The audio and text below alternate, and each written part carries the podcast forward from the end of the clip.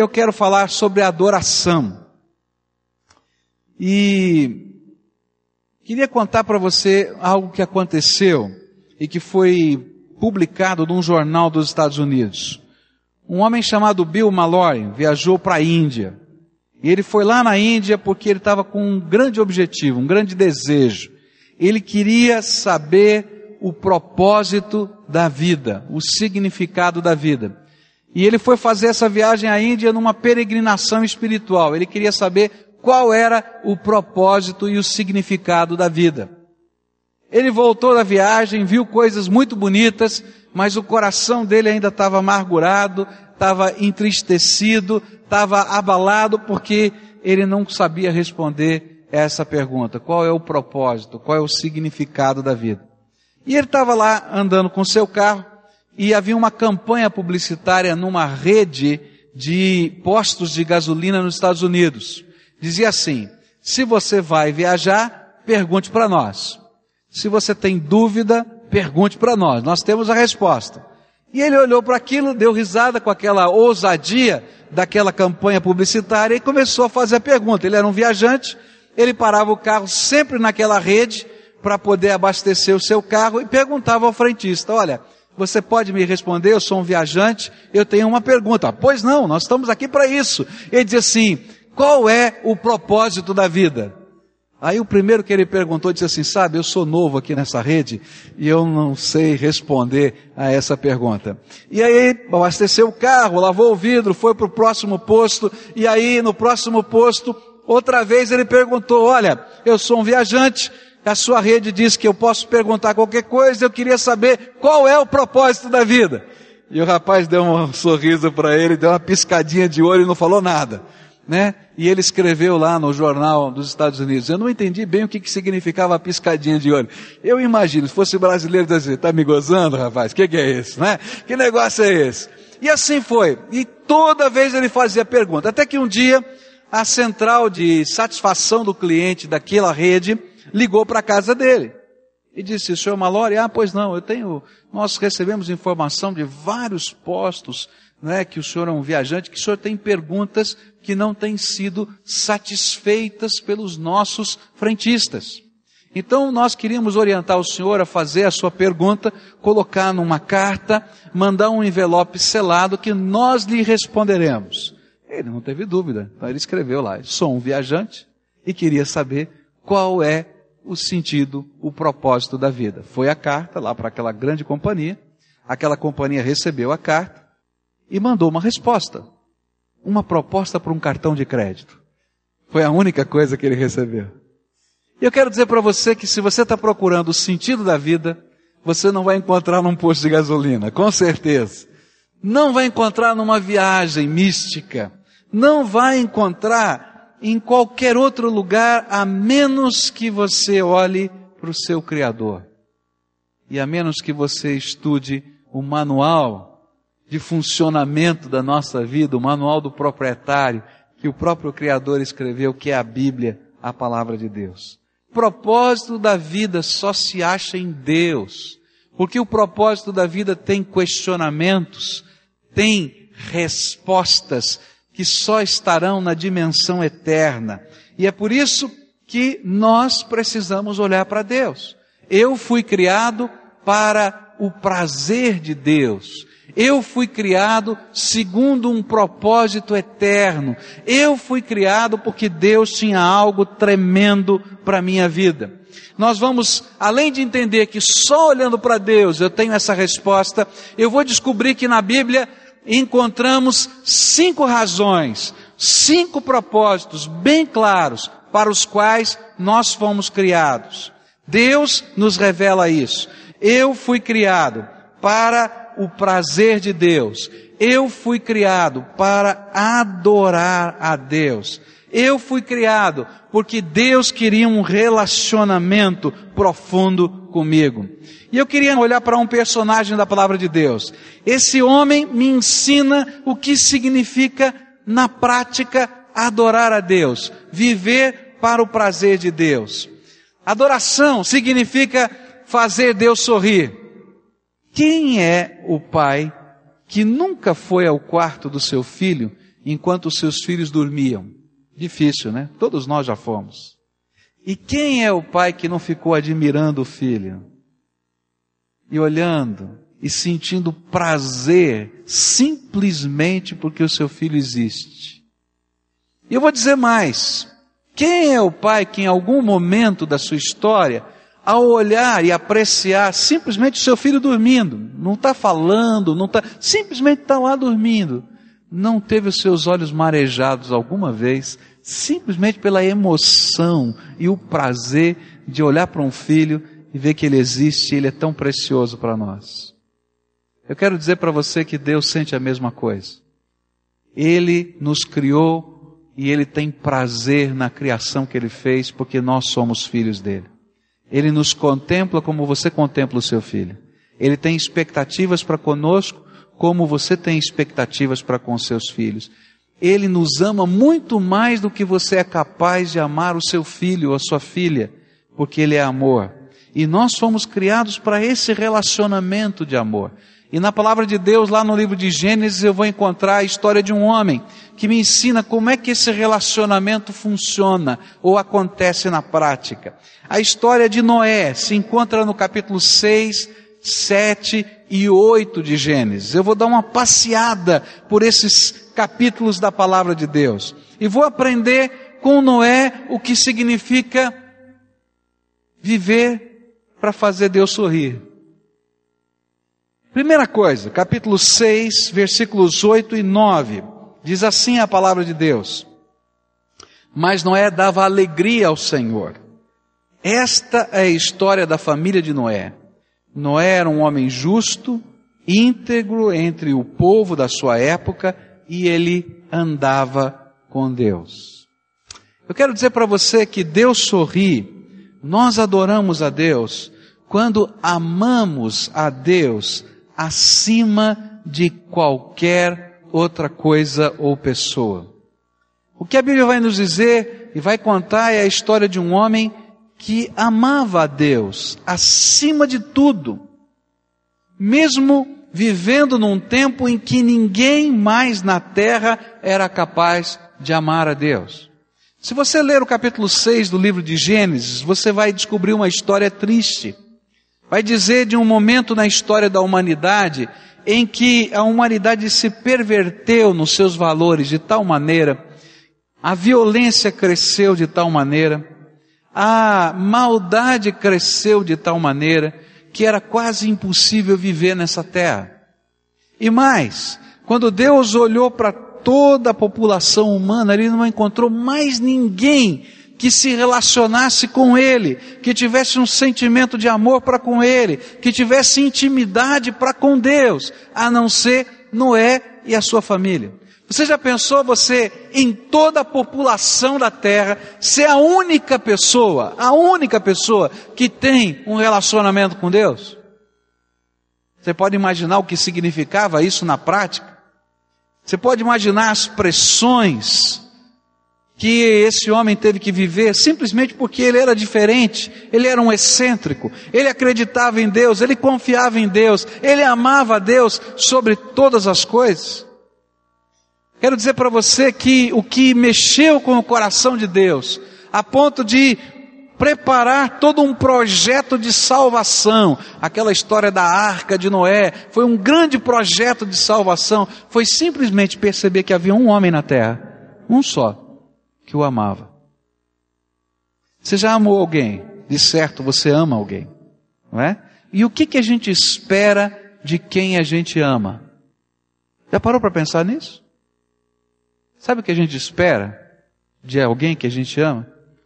É que essa pessoa também nos ame e se relacione conosco em amor. Nós não esperamos dinheiro. Você espera dinheiro de quem ama? Não estamos esperando presentes, ainda que seja gostoso ganhar presentes, mas não é isso que nos motiva. Nós queremos perceber que quem nós amamos nos corresponde em amor e nos ama também e tem um relacionamento de amor. É por isso que adorar a Deus, viver para a alegria de Deus, tem um significado muito especial. É amar a Deus, é corresponder ao amor de Deus. Deus não está esperando que nós sejamos religiosos, cheios de ritos vazios. Porque não são os ritos vazios que nos aproximam de Deus ou que representam verdadeira adoração. Jesus falou que muitas pessoas adoram a Deus repetindo determinadas orações que não têm sentido nenhum. Eu tinha uma tia, já falecida, e ela tinha um jeito de ensinar as coisas para gente que era muito engraçado. E um dia ela estava me ensinando, eu era garotinha, ela estava me ensinando sobre oração. Ela é uma mulher de fé, uma pessoa determinada, assim, né, nas coisas de Deus. E um dia eu estava dormindo na casa dela, passando uns dias na casa dela, ela foi me ensinar sobre oração. E aí eu perguntei, a tia, me explica esse negócio, era uma mulher de fé e tal. Ela começou a explicar, e depois, durante o dia inteiro, ela começou a fazer uma coisa comigo que me irritou muito. Eu fiquei bravo com a minha tia. Ela sempre falava a mesma coisa comigo, tá? Ela dizia assim, filho, você tem algum dinheirinho que a sua mãe te deu? Eu disse, claro, titia, tenho. A mamãe deixou um dinheiro comigo. Você podia me emprestar um desse? Nem sei qual era o valor do dinheiro, já faz tanto tempo, né? Um, seja lá, real. Ah, pois não, eu vou pegar. Não, depois você pega. Tá. Aí passava mais um pouquinho e ela dizia, filhinha, você tem algum dinheirinho que é só... E eu, titia, já falei que tem, e tal. E aquilo foi, e aquilo foi, e aquilo foi o dia inteiro. No final do dia eu não aguentava mais. A minha tia falava comigo e dizia, ih, outra vez. Lá vem ela. Quando chegou no final do dia, quando eu fui dormir, ela disse assim, você entendeu a lição sobre oração? Eu disse, eu não, não entendi nada. O que, que a senhora falou sobre oração? Você lembra que eu fiquei o dia inteiro falando a mesma coisa para você? Você gostou? Eu falei, eu detestei, tia. Porque olha, que coisa chata. O que, que você imagina que Deus pensa? Quando você fica só repetindo as mesmas coisas como um papagaio e não fala as coisas do seu coração. Deus não quer uma religiosidade extremada. O que Deus quer é um pacto de amor. O que Deus quer não são palavras que se tornam chavões, que não tem sentido. Deus quer um relacionamento de afeto. E é por isso que Noé caiu na graça de Deus, porque ele vivia amando a Deus. Ele se expressava dessa maneira.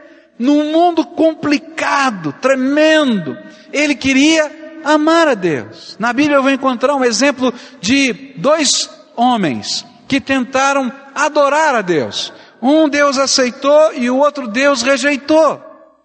Lá no começo da história da humanidade, Caim e Abel.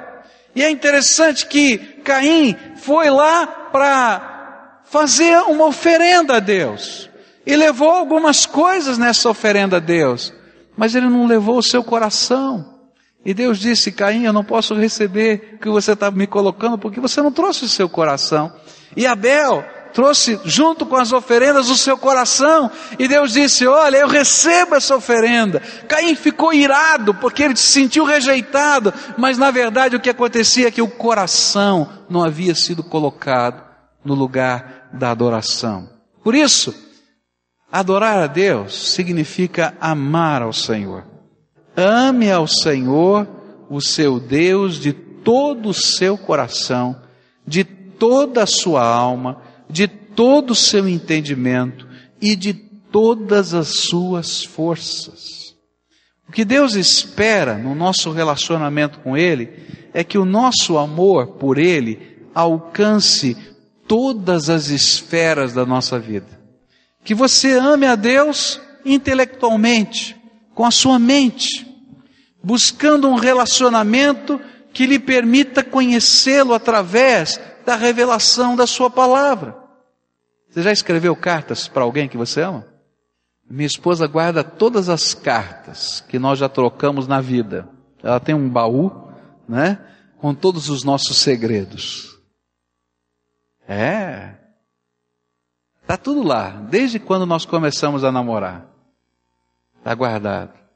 E que gostoso é, porque quando a gente conhece a pessoa amada, e a gente troca informações sobre quem somos, sobre quem o outro é. A gente vai aprendendo todas as coisas, boas e ruins, a gente vai aprender. Mas a gente vai amando através do conhecimento desse relacionamento. Deus está dizendo: ó, você quer entender o sentido da vida? Começa a andar comigo, de tal maneira que surja no seu coração uma resposta do amor que eu tenho para com você. E que essa resposta venha através daquilo que você é capaz de entender de quem eu sou e do que eu estou revelando a respeito de mim mesmo para você. Deus deixou as suas cartas do seu amor nas Escrituras Sagradas.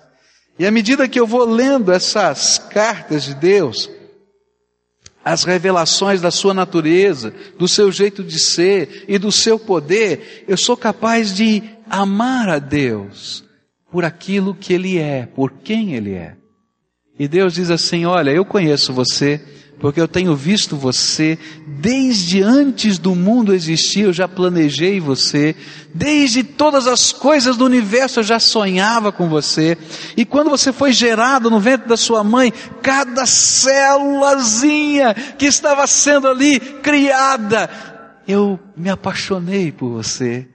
E ele diz: Agora você não quer me conhecer um pouco mais? Não quer conversar comigo? E aí a gente vai amando a Deus com todo o nosso entendimento. Deus é uma pessoa que se mostra para nós, que se revela para nós.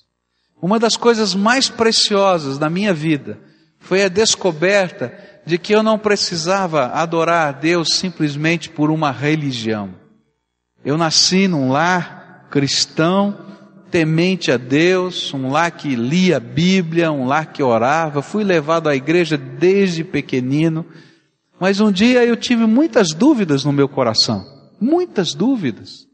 E eu ficava pensando, será que é só isso? Esse negócio de ir na igreja, de a gente ter uma Bíblia, de a gente fazer oração, será que é só isso?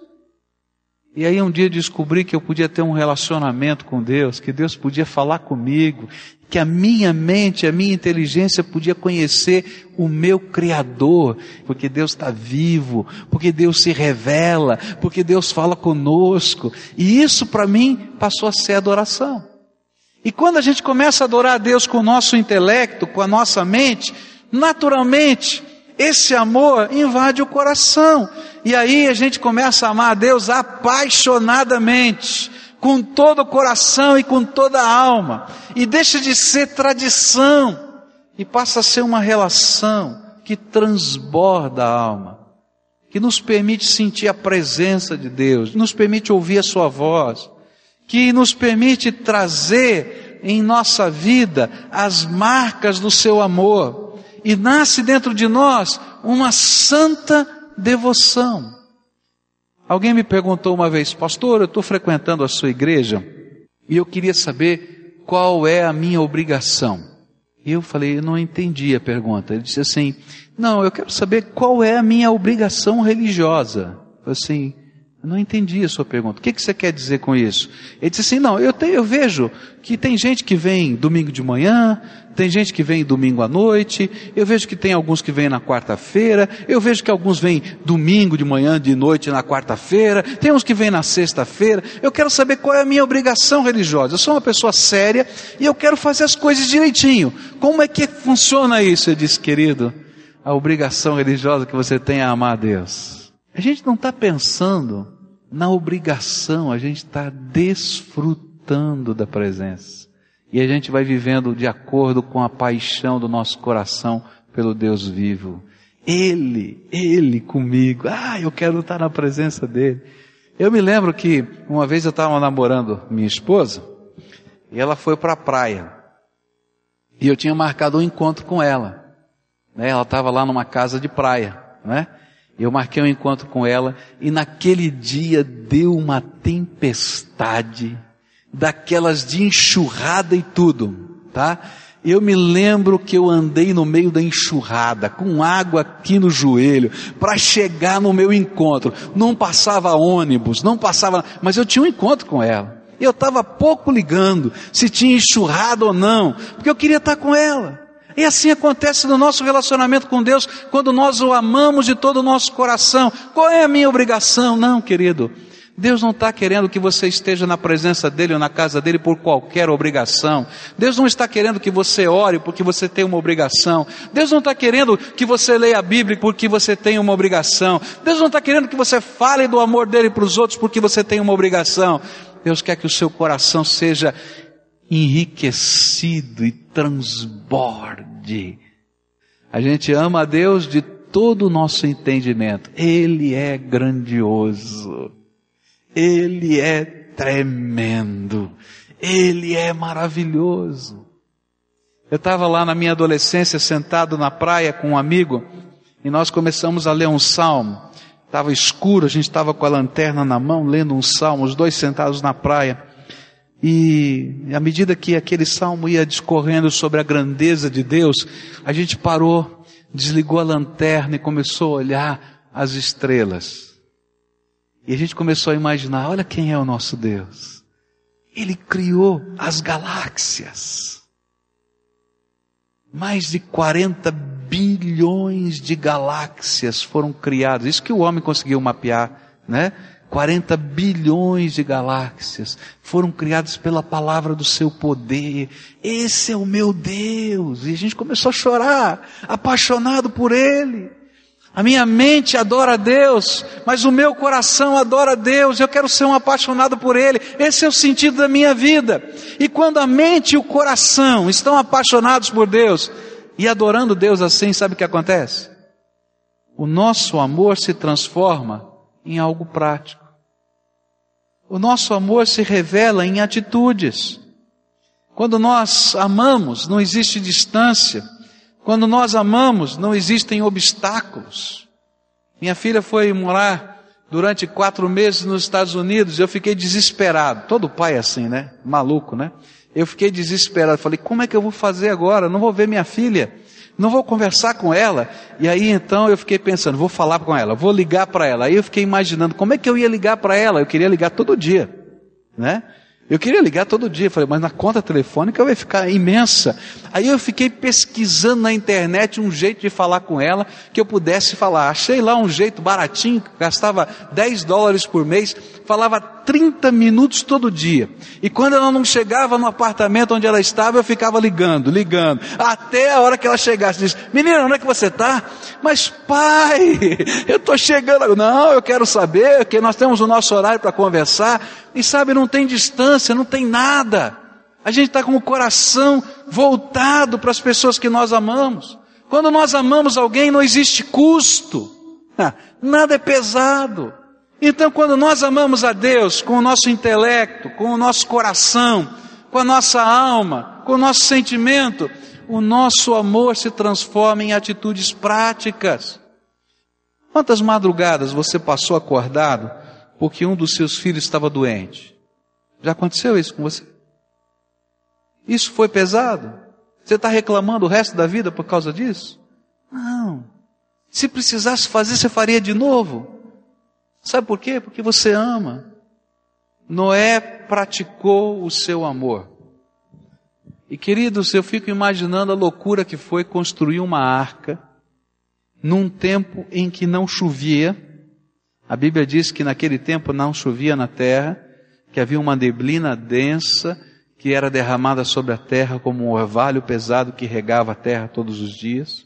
A Bíblia diz que naquela época, onde Noé morava, estava a quilômetros de distância do mar, e de repente ele começa a construir um navio. Ele só pôde fazer isso porque o amor que ele tinha por Deus e o amor que Deus tinha por ele era uma coisa tão séria, tão profunda, tão intensa, tão maravilhosa, que ele podia enfrentar todas as pressões que viessem sobre a sua vida. Eu queria desafiar você a dar um passo de fé e pedir para Deus te ensinar a amá-lo. Quando você ficou enamorado de alguém, primeiro nasceu um desejo de conhecer melhor esse alguém. Surgiu um interesse. Talvez naquele primeiro momento você nem pudesse entender o que iria acontecer no futuro. Talvez naquele primeiro dia que você conheceu, houve só um sentimento diferente. Mas foi através daquele contato, daquele relacionamento, daquele andar com aquela pessoa, daquele conversar, que o seu coração foi se transformando num coração apaixonado. Até o dia que vocês assumiram compromissos fortes. O sentido da vida transcende as coisas que fazemos. O sentido da vida está em Deus. E o sentido da vida e a razão por que você foi criado é para que você pudesse ter um relacionamento com Deus. E hoje eu queria desafiar você a dar um passo, a dizer: Deus, eu não sei se eu consigo te amar desse jeito. Eu te respeito, eu sei que o Senhor existe, eu sei que o Senhor é importante, mas esse sentimento de um amor que transcende, que controla a minha mente, que controla a minha paixão, o meu coração e que se manifesta de modo natural na prática, ainda não aconteceu na minha vida. Mas eu queria te conhecer. Eu queria caminhar com o Senhor. E sabe, quando a gente começa a caminhar assim com Deus, Deus vai se revelando para nós. E quando Ele se revela, é impossível a gente não ficar apaixonado queria orar por você. Uma oração junto com você, simples, muito simples. É um pedido a Deus. Deus, eu queria experimentar estas coisas que Noé foi capaz de experimentar um dia. Eu queria te conhecer, queria andar com o Senhor. Se o Senhor pode falar, fala comigo. Se o Senhor pode se revelar, se revela para mim. Eu queria aprender de tal maneira que eu pudesse um dia viver essa paixão de que foi falado aqui. E sabe, quando a porta do lado de dentro do coração se abre para um relacionamento com Deus, você faz Deus sorrir. Porque a coisa que Ele mais espera que aconteça um dia é que você e Ele, seu Pai, tenham um relacionamento tão profundo, tão tremendo, tão maravilhoso, que seja capaz de interferir em todas as áreas da sua vida.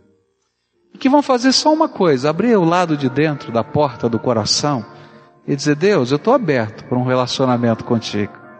Vamos nos conhecer? O Senhor já me conhece, mas eu queria te conhecer mais. Eu queria que o Senhor se revelasse para mim, que o Senhor falasse comigo. E um dia, eu gostaria de te conhecer tanto a ponto de te amar apaixonadamente pelo Senhor. E eu vou pedir que Deus fale com você, que Deus se revele a você, que Deus manifeste a graça dele sobre a tua vida. E eu queria que você colocasse para Deus algumas coisas que você acha que estão aí no teu coração e que estão impedindo esse relacionamento. Tem alguma coisa que está impedindo? Tem alguma coisa que está dando trombada aí? Olha, eu, eu quero, mas às vezes eu me me enrolo nisso, às vezes eu me enrolo naquilo. Eu até quero, mas não sei. Fala dessas coisas para Deus. Diz aí com as tuas palavras, do teu jeito. Diz: Deus, eu sei que não é a primeira vez que o Senhor me chama. Eu sei que não é a primeira vez que o Senhor quer alguma coisa mais intensa comigo. Eu sei que algumas vezes eu já até desejei, mas tem algumas coisas que têm me impedido. E fala dessas coisas. Às vezes é uma dor, às vezes é uma amargura, às vezes é alguém que já partiu para a glória e a gente diz: Deus, por que, que o Senhor tirou de mim? E a gente tem algumas marcas no coração que diz: Deus, eu não sei se eu quero, não sei se eu confio. E a gente tem que dizer isso para Deus, para que Ele possa nos liberar, nos dar graça. Pai querido, aqui tem uma multidão de, dos teus filhos. Eles são pessoas especiais, são pessoas amadas pelo Senhor, são preciosas do Senhor, são queridas, Senhor. Tu sabes quantos fios de cabelo eles têm na cabeça. Tu sabes, Senhor, tu sabes os detalhes da vida. E eu sei que nesta hora eles estão aqui para pedir que o Senhor os ajude, que o Senhor os ajude a dar passos de amor e compromisso contigo. Eles querem ser pessoas apaixonadas pelo Senhor, mas eles estão dizendo: ainda não somos, ainda não sei fazer isso. Por isso eu quero te pedir, Senhor Jesus, Revela a tua pessoa para eles. Fala com eles, Senhor. Toca-lhes o coração. Eles estão dizendo que a porta do lado de dentro já foi destrancada, está aberta. E eles estão pedindo: vem, Jesus, vem com a tua graça. Vem com a tua graça, vem com a tua graça.